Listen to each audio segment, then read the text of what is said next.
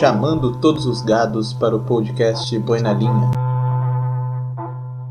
Som do Berrante tocou e nós estamos aqui com o Boi na Linha, episódio número 4, falando hoje sobre um assunto muito importante, um assunto que gerou muitos comentários nas redes sociais, no, no Instagram, o assunto que mais recebeu perguntas e indagações talvez seja pela simpatia da minha convidada. Então, por favor, se apresenta quem é você.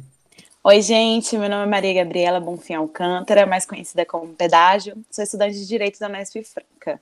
E agora você sabe, né, Pedágio, que aqui no podcast a gente costuma sempre fazer um ping-pong antes de entrar no tema, no fato, e como esse tema é muito pesado, esse ping-pong ele vai dar uma descontraída antes do tema, para o pessoal antes de prestar realmente atenção, é, já ficar no clima descontraído. Então vamos lá. Algumas perguntinhas aí para o pessoal conhecer você também. Tá.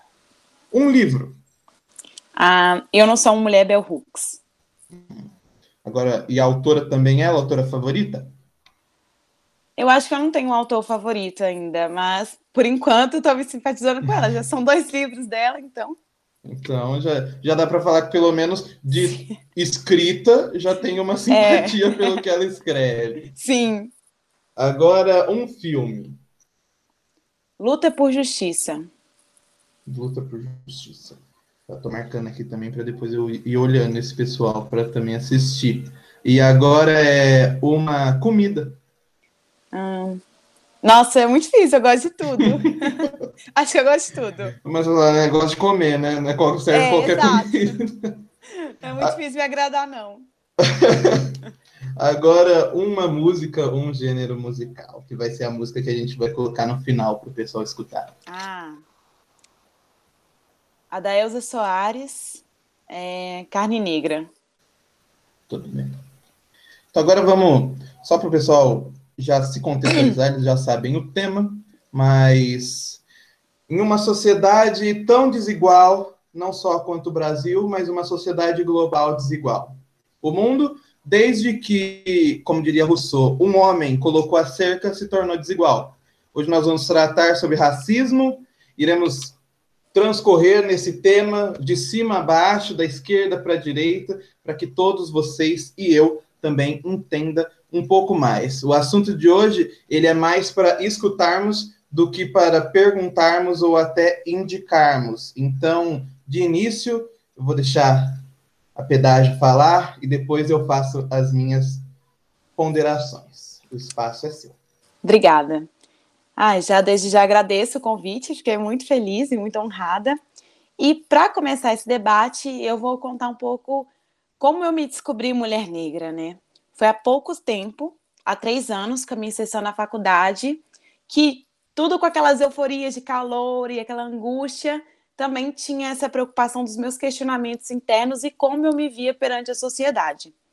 Então, eu vi que eu tinha que pers pesquisar, perceber e atrás dos meus questionamentos internos, porque eu via que tinha uma necessidade maior em me enxergar, porque tanto positivamente quanto negativamente como aquele novo ciclo me tratava, meus novos amigos, os, a faculdade, colegas e tudo mais, negativamente por preconceito, frases racistas e positivamente também por empoderamento, encorajamento que me fizeram ir atrás e querer saber quem eu sou.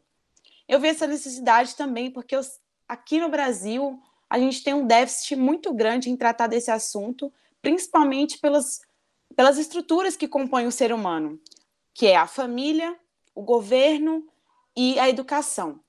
A educação, porque a gente não estuda a nossa história para além da escravidão, a gente não estuda a nossa história de enaltecimento, as coisas que nos enchem de orgulho.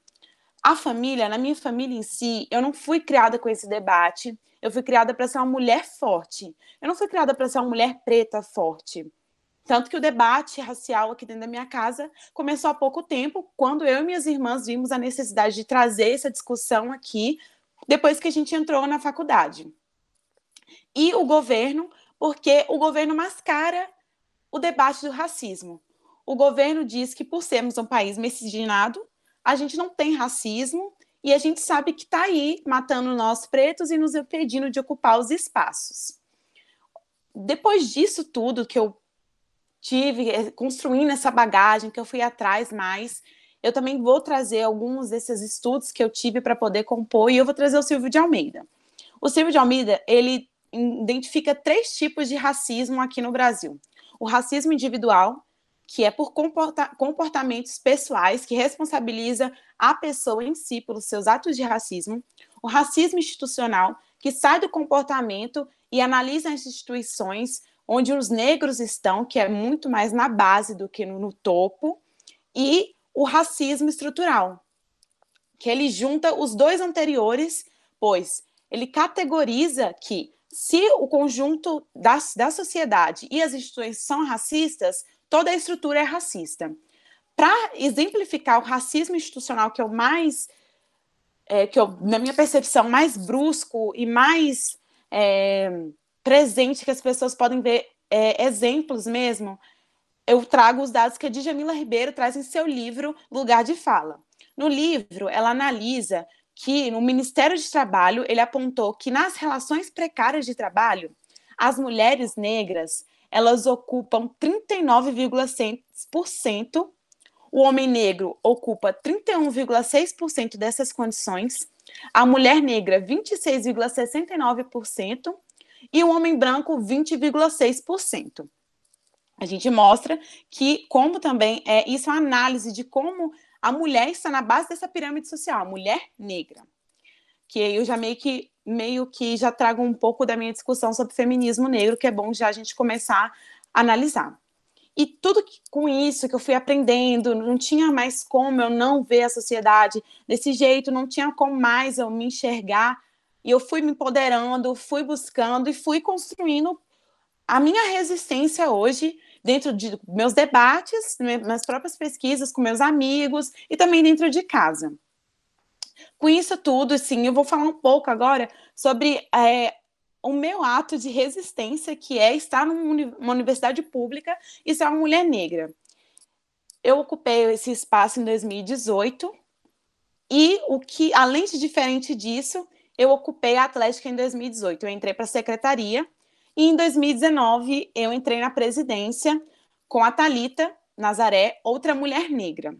E como a gente viu toda essa importância de duas mulheres negras estarem ocupando a presidência da Atlética, a gente decidiu colocar o nome da gestão de Ubuntu, que é uma palavra de origem africana, da língua Zulu, que significa eu sou porque nós somos.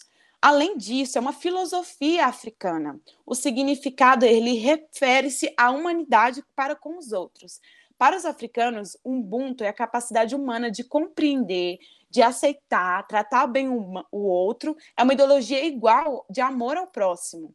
E o Nelson Mandela também traz esse conceito consigo. Então, era muito mais que só uma questão de é, construção de atlética. O Nelson Mandela fala, abre aspas, a questão é, Ubuntu não significa que uma pessoa não se preocupe com seu progresso pessoal. A questão é que o meu progresso pessoal, pessoal está a serviço da minha comunidade. Isso é o mais importante na vida. E se uma pessoa conseguir viver assim, terá atingido, atingido algo muito importante e admirável. Fecha aspas. Então a gente foi ver que, além de Ubuntu, eu sou porque nós somos, era o que a gente queria para construir uma gestão de atlética, o significado forte, a representatividade da filosofia africana e por nos representarmos mulheres negras também era muito especial para a gente. Então, foi mais que foi casou assim, caiu nas nossas mãos e tipo nos consagrou assim. Foi muito foi, muito orgulho para a gente também estar tá nessa gestão com esse nome e ter essa representatividade. Quando eu estive na presidência com a, a Nazaré, eu sabia, eu senti na pele que a gente incomodava as pessoas de fora, tanto por sermos mulheres, tanto por sermos negros. No primeiro caso, a gente incomodou sim homens brancos héteros por falarmos no mesmo tom que eles, por nos impormos, e aí a gente teve que escutar que, segundo a visão deles, a, a gestão estava daquele jeito, coloco daquele jeito entre aspas, porque só tinha puto e viado. É exatamente essas frases que eu tive que ouvir, essas duas palavras para designar a minha gestão, puto e viado é muito forte, me abalaram muito na época, tipo, me deixaram baqueada, com certeza. E no segundo caso, eu tive que ouvir uma referência a mim, depreciativa e pejorativa, que eu era preta da Atlética, de forma negativa, né? Não a, a preta da Atlética. Então, assim, ouvir essas palavras na hora, tipo, foi realmente um choque, um baque, me deixando abalada. Eu, na, na época, estava com um psicológico bem abalado. Mas hoje, com a análise de tudo, eu percebo nitidamente que a gestão 2019 em si, não só a presidência, foi toda construída com resistência, simplesmente pelo fato das pessoas que estavam compondo a gestão, que eram mulheres, pessoas da bandeira LGBTQI+, e pessoas pretas. Então, a nossa presença já era um ato de resistência num ambiente e numa sociedade machista, racista, homofóbica, preconceituosa. Esse ano já acabou a minha gestão, não estou mais na presidência, mas eu continuei na Atlética em outros cargos.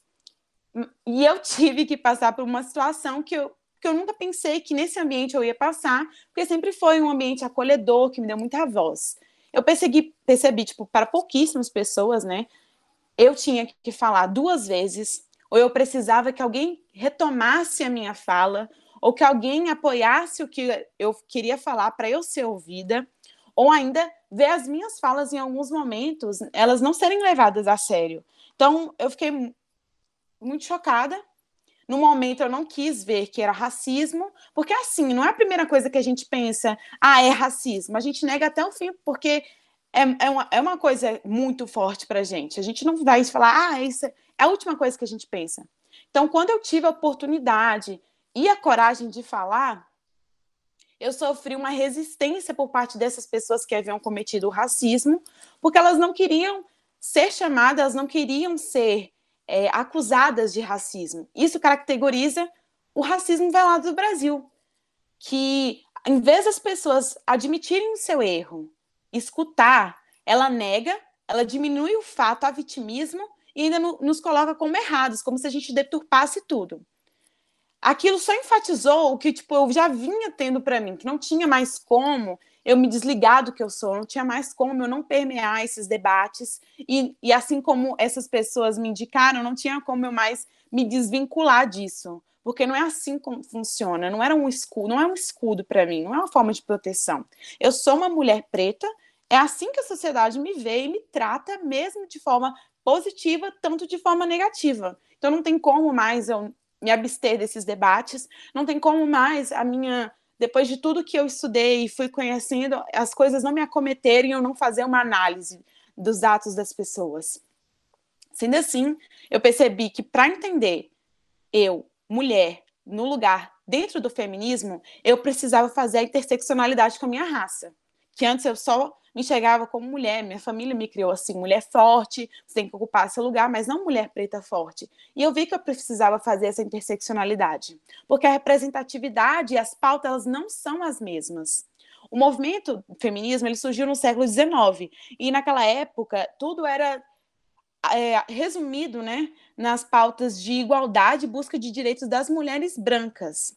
Isso porque era consequência da escravidão, como analisa Angela Davis e a Bell Hooks, que a mulher negra ela não era vista como mulher.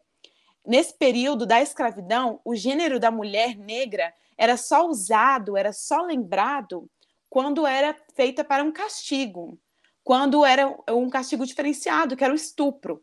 E como naquela época a ideologia da supremacia masculina era toda fortificada na fragilidade da mulher, a mulher negra escravizada ela não era vista como uma criatura subhumana masculinizada porque ela tinha a força e a habilidade de fazer os mesmos trabalhos que os homens negros durante a escravidão.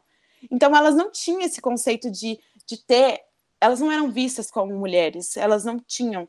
Elas eram é, ridicularizadas por exercer trabalhos. Em 1851, quando começa todo essa. nos Estados Unidos, né, toda essa questão de sufrágio feminino, o fim da escravidão, tem uma convenção em Ohio, Akron, e aí a Sojourner Truth é uma mulher negra, ela levanta no meio dessa convenção e ela peita os líderes brancos que eram contra o sufrágio feminino, porque eles alegavam que não tinha que dar direito à mulher porque elas não tinham nem condição de pular uma poça ou subir numa carruagem se não tivesse a ajuda do homem. E aí ela levantou e com os discursos mais referenciados até hoje, não sou eu uma mulher, ela disse, vou até pegar aqui porque é uma, uma citação. Ela disse: Arei a terra, plantei, enchi os celeiros e nenhum homem podia se igualar a mim. Não sou eu uma mulher? Eu podia trabalhar tanto e comer tanto quanto um homem, quando eu conseguia comida. E aguentava o chicote da mesma forma. Não sou eu uma mulher? Dei à luz 13 crianças e vi a maioria ser vendida como escrava. E quando chorei em meu sofrimento de mãe, ninguém, exceto Jesus, me ouviu. Não sou eu uma mulher? Então ela indagava para eles por que ela era menos mulher. Por que, que ela não era mulher? Só porque ela não pulava a poça sem a ajuda do homem? Só por causa disso? Ela continuava sendo mulher e continuava exercendo trabalhos que os homens eram ditos para homens. Isso, eles usaram uma forma de humilhar e ridicularizar as mulheres para que elas não vissem a tamanha força que elas tinham, que elas eram sim e não somos sim iguais aos homens, porque as mulheres negras eram ridicularizadas porque elas não eram consideradas mulheres, elas eram subhumanas. A questão que a Sojourner Truth traz é que por que ela não era considerada uma mulher? Só porque ela fazia os mesmos trabalhos que os homens?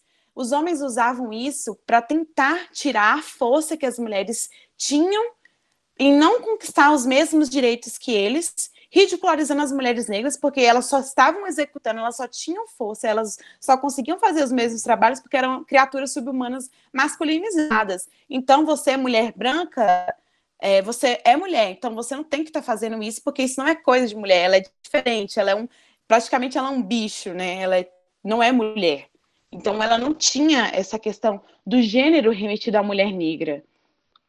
A Bell Hooks, ela enfatiza também isso no seu livro ela diz que o feminismo tem a divisão que tem hoje, porque nos primórdios, as mulheres brancas que lideravam o movimento na época, elas não queriam discutir o racismo, que elas mesmas propagavam. Elas não queriam discutir esse racismo porque elas não queriam se igualar a um homem branco machista opressor que era tão racista quanto elas. Elas não queriam deixar de serem vítimas e se tornarem opressoras também. O surgimento do feminismo negro trouxe um, colocou as mulheres brancas num lugar confortável, porque elas não precisavam debater a, a raça, elas não precisavam se não precisavam se destituir do seu racismo. Elas queriam continuar que a supremacia racial dentro do feminismo. Elas queriam continuar com esses privilégios. E isso reflete até hoje, porque quando a gente para para analisar que a, as conquistas das mulheres elas se resumem a conquistas de mulheres brancas, é porque as mulheres negras foram colocadas abaixo de toda a pirâmide social. Ela é a última. E isso traz outros dados também do mesmo livro, que é o lugar de fala de Jamila Ribeiro, que ela fala que a mulher branca ela ganha 30% menos que os homens brancos, os homens negros ganham menos que as mulheres brancas e as mulheres negras ganham menos que todos. Então, a mulher negra foi esquecida tanto na raça, porque aí, se a gente for analisar dentro da raça, tem a questão do patriarcalismo, então o homem em cima da mulher, e a mulher negra foi esquecida também pelas suas irmãs mulheres, pelo seu gênero, porque elas não queriam debater, então ela é duplamente esquecida. Isso é reflexo até hoje. Por isso que a gente fala que as pautas não são as mesmas, porque a gente não luta para ser igual aos homens, né? Porque a gente nunca nem foi considerado aos homens. Isso até é uma dor que antes as mulheres negras tinham muito. Por que, que elas tinham que fazer as mesmas coisas, isso que os homens, e, e não serem consideradas mulheres, porque a sociedade na época não via, não via que as coisas que elas faziam eram coisas de mulheres. E, e, mesmo elas fazendo isso, não construiu nelas, na época, em algumas mulheres, a, a questão de feminismo, sabe? Por estar ocupando espaços. É, a sociedade da época culpava as mulheres negras de tirar empregos de homens brancos. Os livros da Angela Davis e da Bell Hooks fala isso, fala que eles, a sociedade culpava as mulheres de um emasculamento, emascular o homem, tirar sua masculinidade porque elas estavam conseguindo, porque elas tinham um emprego, que elas, mas os empregos eram quais?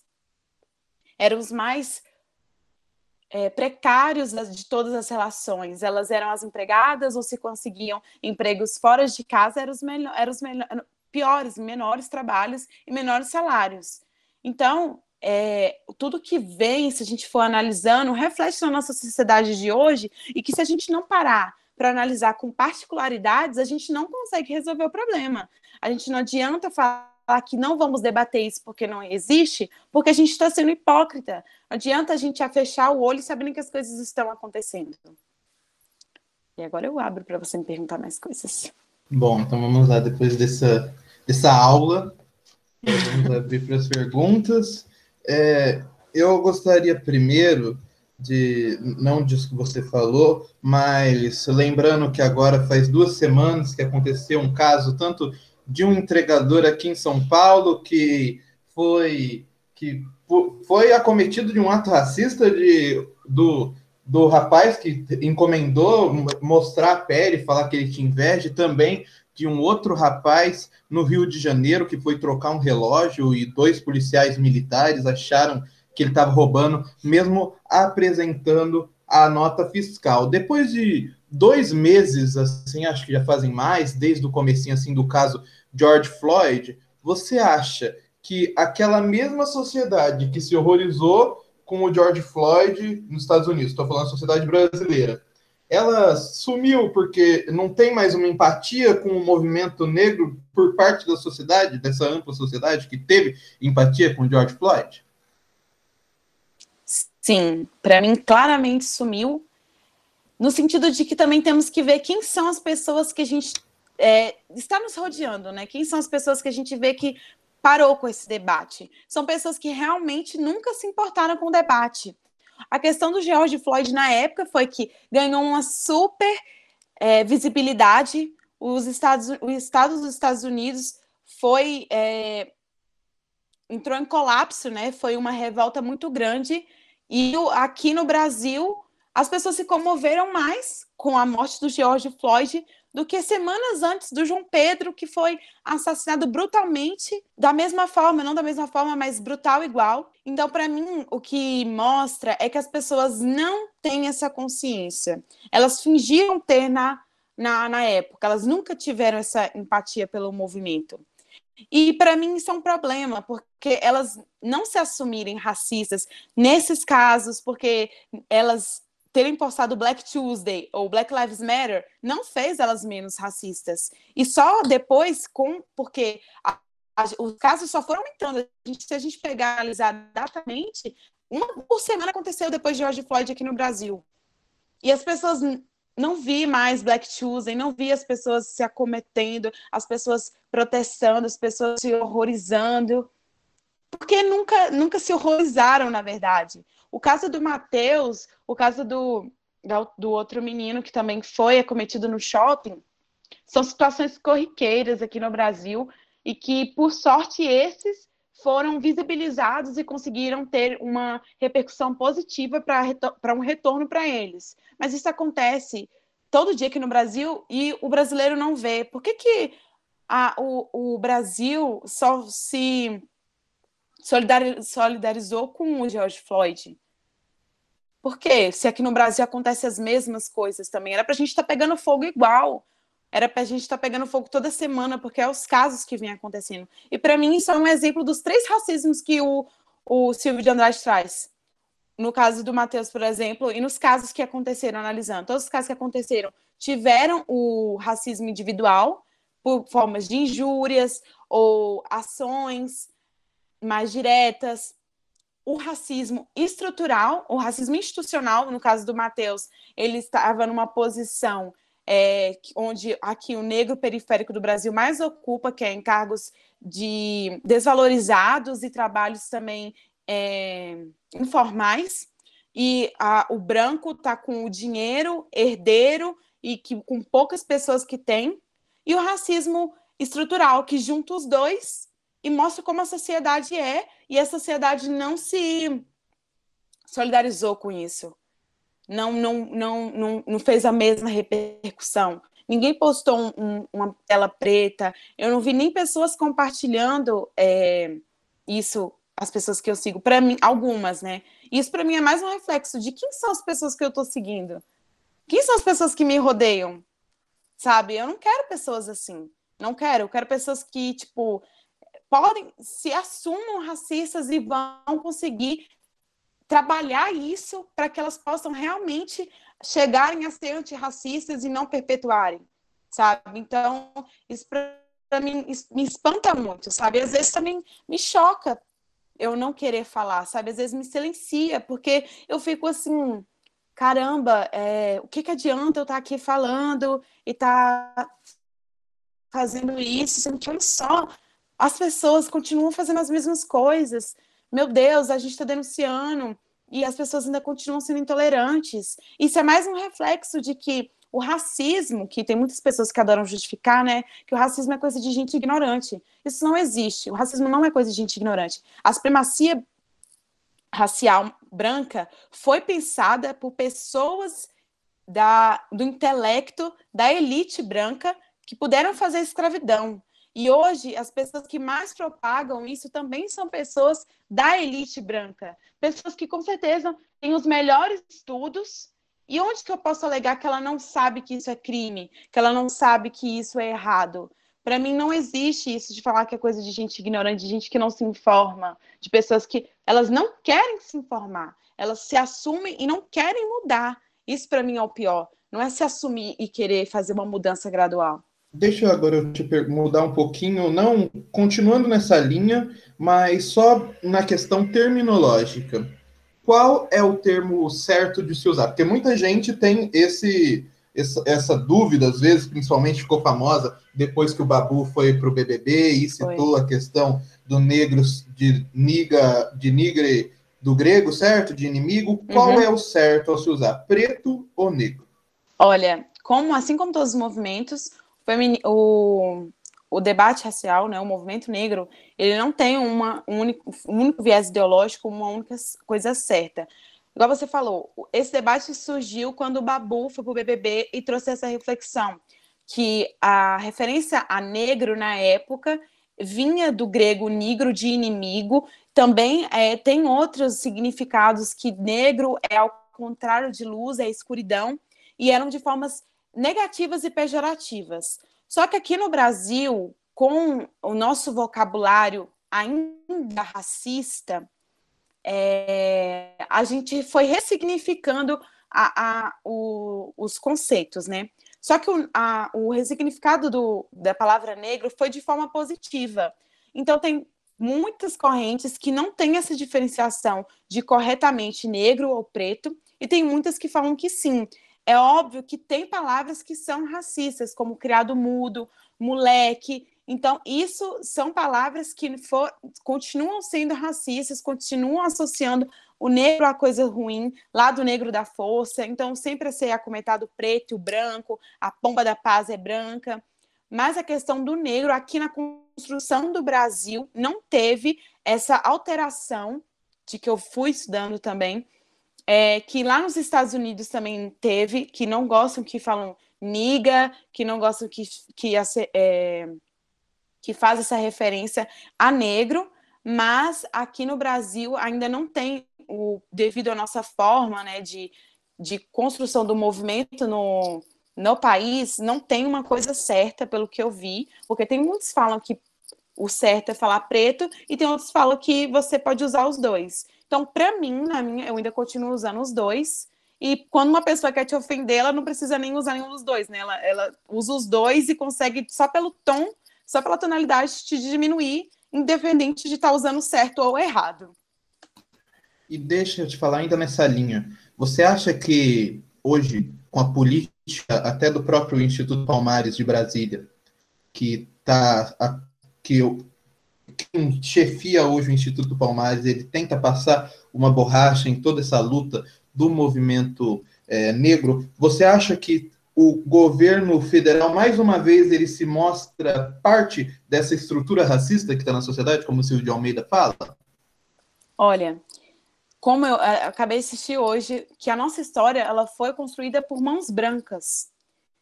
Então, a gente, o pouco que a gente tem de história é, que a gente conseguiu estudar, se a gente não cuidar com governos que se preocupam com isso, vão sumir e vão se resumir à escravidão. Então, o governo que atual é o que ele faz. Para mim, ele é a, a, expressão de tudo que tem de horrível nessa sociedade.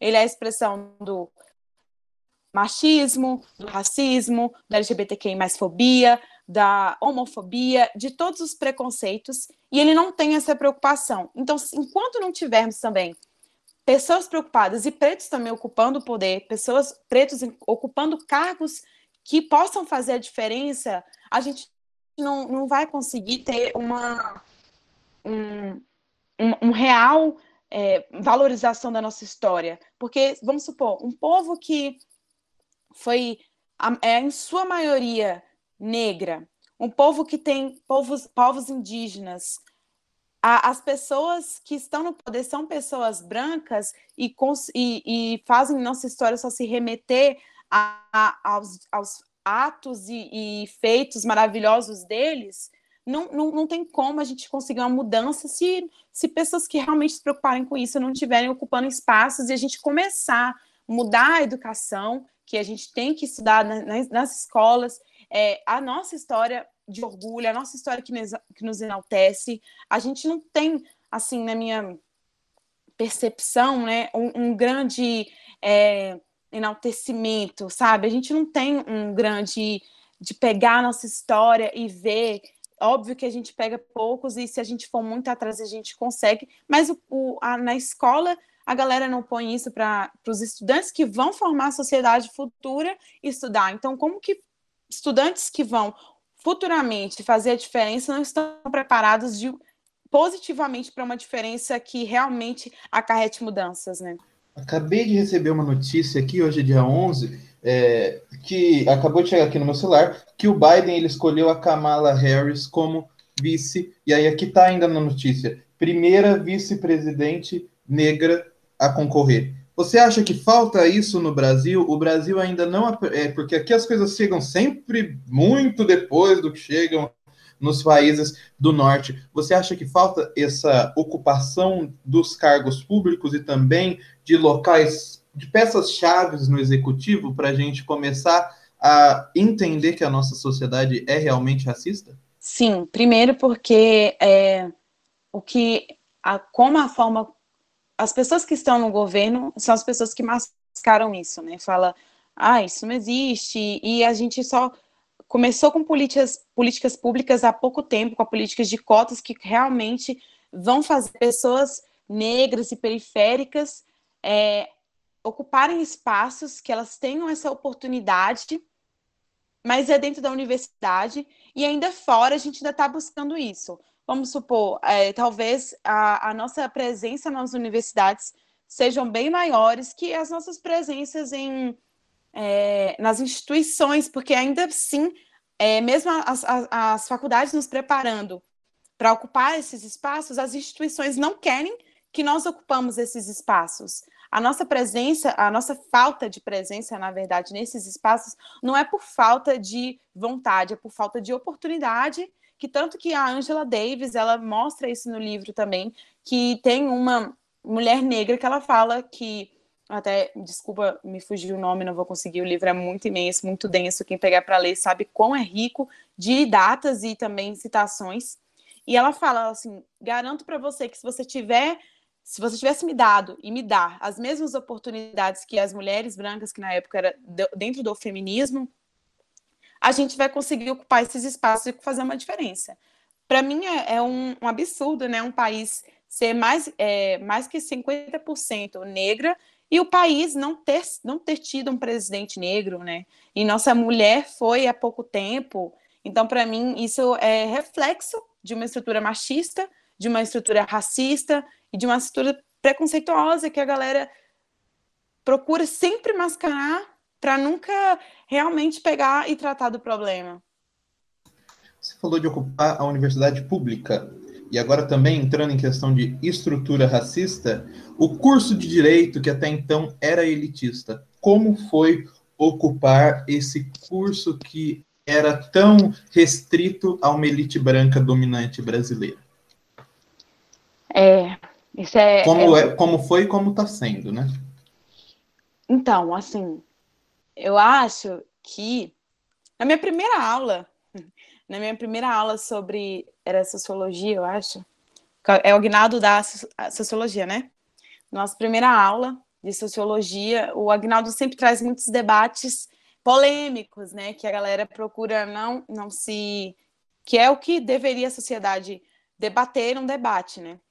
E falava sobre cotas. E a minha turma foi, acho que, a primeira turma com 50% de cotas, se eu não me engano. Foi a primeira turma com 50% de cotas e ele falava sobre cotas. E aí, uma, no debate, uma pessoa levantou e, e e começou a falar que ela achava o máximo ter cotas, porque era muito bom dar oportunidade para essas pessoas, porque é, ela ia aprender com elas, porque quando ela tivesse que ocupar um cargo, ela ia saber como julgar esse tipo de pessoa, ela ia ter tido convivência, e que se ela não tivesse saído da bolha dela, ela nunca ia ter é, convivência com esse tipo de pessoa, tipo de pessoa como se as pessoas fossem animais, como se fosse zoológico e aprendizado para ela. E para mim isso foi o primeiro, tipo, o start de, de onde eu estava pisando, né? De onde eu ia ocupar, de como ia ser. E, e óbvio que é, a gente na hora a gente fica muito baqueado e só depois a gente eu consegui eu consegui reformular uma, uma resposta para ela na próxima aula e falar assim que ninguém lá era zoológico para ela, que ninguém aqui estava para poder aprender com outro, não. Só que as pessoas vêm vêm para esse ambiente, vêm para a universidade achando que só, aquela, só o que ela passou é o que todo mundo passa, né? É o que todo mundo tem as mesmas condições, e a gente vai encontrar pessoas com as mesmas condições e pessoas que não vão. E é, ah, para mim, assim, é, as pessoas ocupando esse espaço já é um ato de resistência. Eu, mulher preta, estar lá dentro já é resistência. Pessoas que né, não estão ocupando, que é, antes não ocupavam, está hoje dentro da universidade já é um ato de resistência, incomoda, assim como eu falei. Não só na minha gestão de atlética que eu pude perceber isso, mas também na convivência, né, na, nas diferentes realidades, que eu vi que as relações mudavam, sabe? Que eu tive que aprender na dor que é, as, até as minhas relações amorosas não, é, estavam diferentes, não, eles não me tratavam igual, igualmente, e, e, isso foi tipo um choque, mas eu tive que aprender, me fortalecer com isso, e sei que não é fácil para estar lá dentro, não é fácil estar num lugar que as pessoas, que as pessoas dizem que não deveria, você não deveria estar, e para mim só de eu estar lá e outras pessoas estarem compondo é um ato de resistência. E o que me deixa também bastante é, confortável dentro daquele espaço é que a Unesp Franca em si, o campus, ele tem um grande debate social, ele traz muito, é, muita reflexão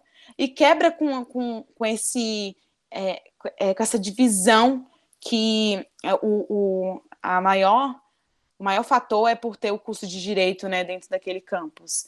Então, assim, para mim, é, é, muito mais confortável ter esses tipos de debates que, que o campus em si traz, tanto em questão racial, tanto em questão é, LGBTQI, tanto em questão da mulher. Então, para mim, é, esses debates e as pessoas que estão fazendo diferença lá dentro é um lugar confortável para mim, sabe? Me faz ficar mais melhor, né? Sim, sim. Agora a gente falou do presente, falando também do passado, de toda a luta que já teve do movimento é, antirracista. E agora nós vamos falar sobre futuro. Você pensa em atuar numa área hoje em dia? Você pensa, é, quando se formar, posteriormente, atuar em alguma área que envolva. É porque todas as áreas, com certeza, vão ter impactos sociais influenciados. Mas em uma área com maior impacto social, e você se vê nessa área sendo, como você mesmo disse, como se fosse uma referência, como para você acredito que seja Jamila Ribeiro, Angela Davis, você se vê nesse lugar? eu quero muito, sabe? Eu quero muito poder ocupar e alguém falar, caramba, igual a Maju Coutinho é uma referência no jornalismo. Eu quero poder estar tá, tá em um lugar que as pessoas falam assim, caramba, eu nunca pensei que eu poderia estar. E fazer a diferença ali e também de outras formas, mesmo que eu não ocupe um lugar de tanta importância assim como eu estou pensando. Talvez eu não queira, porque eu ainda não decidi nem ainda que área que eu quero ou como que eu vou atuar dentro dessa área mas que de alguma forma também é, eu consiga ver mais pessoas como eu ocupando esses espaços e também mudar a estrutura que eu vou estar presente. Porque eu acho que é assim, né? O caso, vamos supor, por que, que os, os casos como o do Matheus e como tantos outros não vão para frente? Porque se a gente olhar a grande bancada do judiciário, a grande bancada do legislativo, a grande bancada do executivo são compostos por homens brancos héteros. Então, como que a gente vai conseguir que é, depois que passa de uma certa é, de uma certa, vamos supor, passou dessa etapa, ele fez a denúncia, vamos, como, como vamos conseguir que a, a denúncia tenha um resultado, que isso que a gente tem na lei realmente aconteça, são a nossa ocupação, pessoas que realmente queiram fazer a diferença. E eu espero, sim, poder, de alguma forma, seja por representatividade, ou seja, por de forma direta, poder fazer alguma diferença. Bom, então agora que a gente já falou, se você pensa em atuar, se você, você já disse, eu queria só duas perguntinhas. Você acha que o papel, é, na época que o ministro Joaquim Barbosa teve, foi um espelho para muitas pessoas, a, como você falou, de um local que até então era como se fosse o inalcançável, e alguém alcançou? Mesmo sendo um cargo indicado, foi um local que se representa o, o negro como papel de juiz.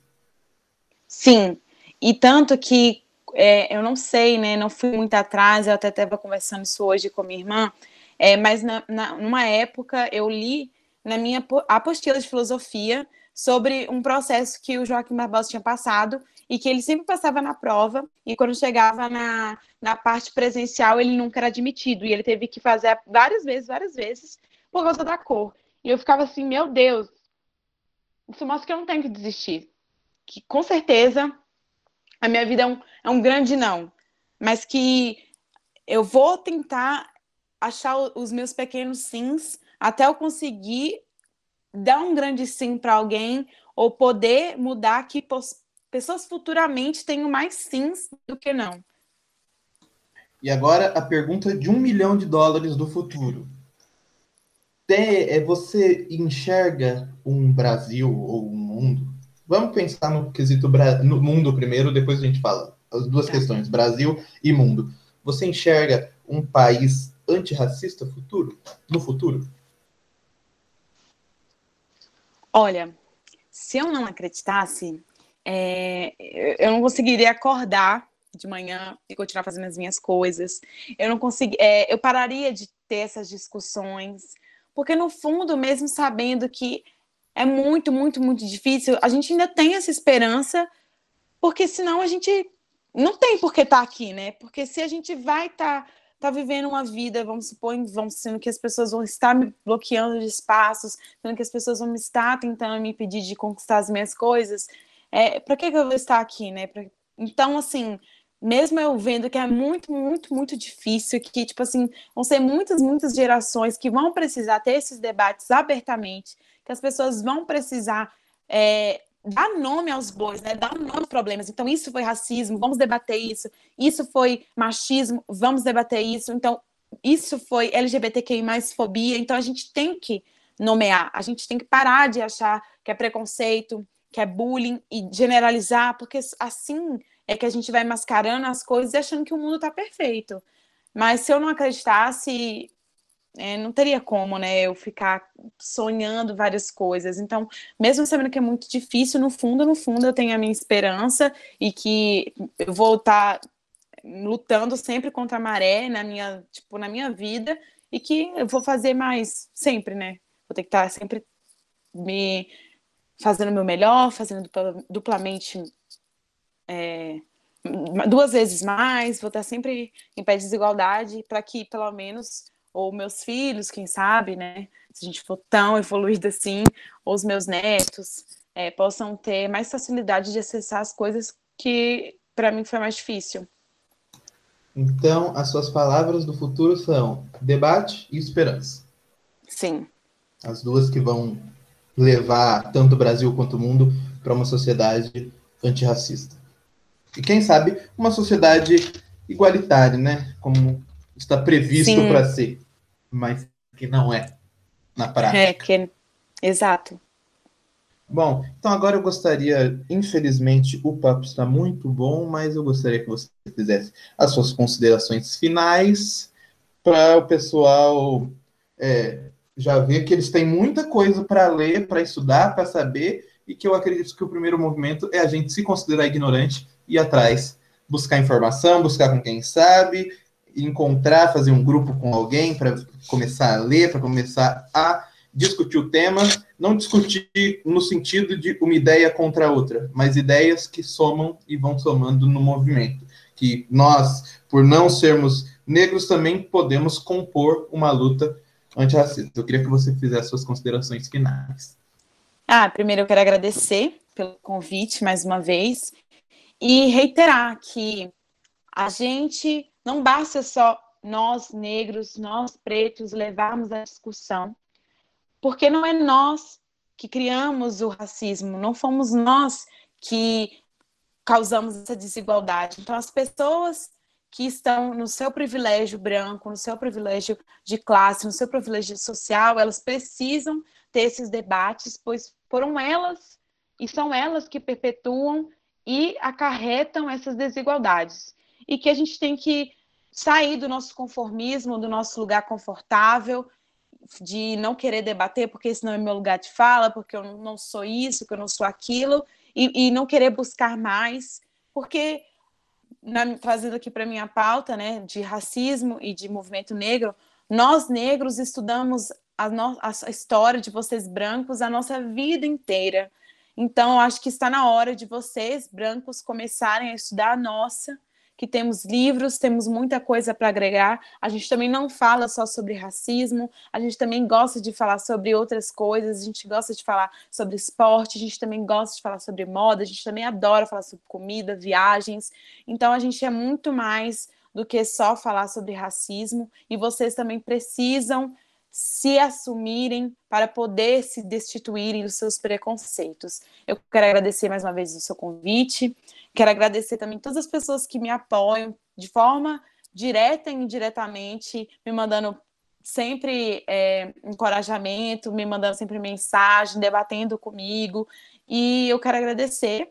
E, tipo, não tenho muito o que falar, só sei que as pessoas que eu tenho hoje, que estão comigo, são as pessoas que o caminho peneirou e foram pessoas certas que estão aí comigo fazendo a diferença e me fazem ser quem eu sou hoje. Obrigada. Obrigado eu, querida. Então, você que chegou até aqui ouvindo, ouvindo, assistindo a gente, já viu que tem muita coisa para fazer aí, tem uma tarefa de casa bem grande para ler. Todos os livros eu vou deixar também embaixo na publicação, tanto no Instagram, quanto no podcast, quanto no YouTube, vai estar tá tudo embaixo, descrição certinho. Vocês sabem, não pode colocar PDF, lei de direitos autorais. Então, vocês procurem aí e achem esses livros que vai. É, esses livros são aqueles, como a gente falou no nosso último podcast, os formadores do caráter da pessoa. Então, é muito importante conhecer e também se inteirar e fazer parte, porque não adianta só ler e quando acontece algum ato racista, você simplesmente fica quieto. Tudo bem, gente? Então, muito obrigado a todos e também a você, Pedágio, novamente. Vocês ficam agora na voz da querida Elza Soares com a música da nossa convidada. Vou pedir Santa Clara para clarear. Vou Santa Clara, para me ajudar.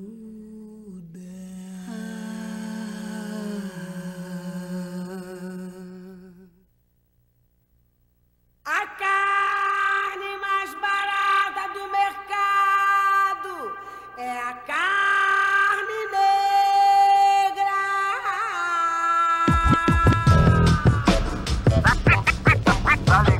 não é fácil, né, mano? É, né, mano? Se liga aí.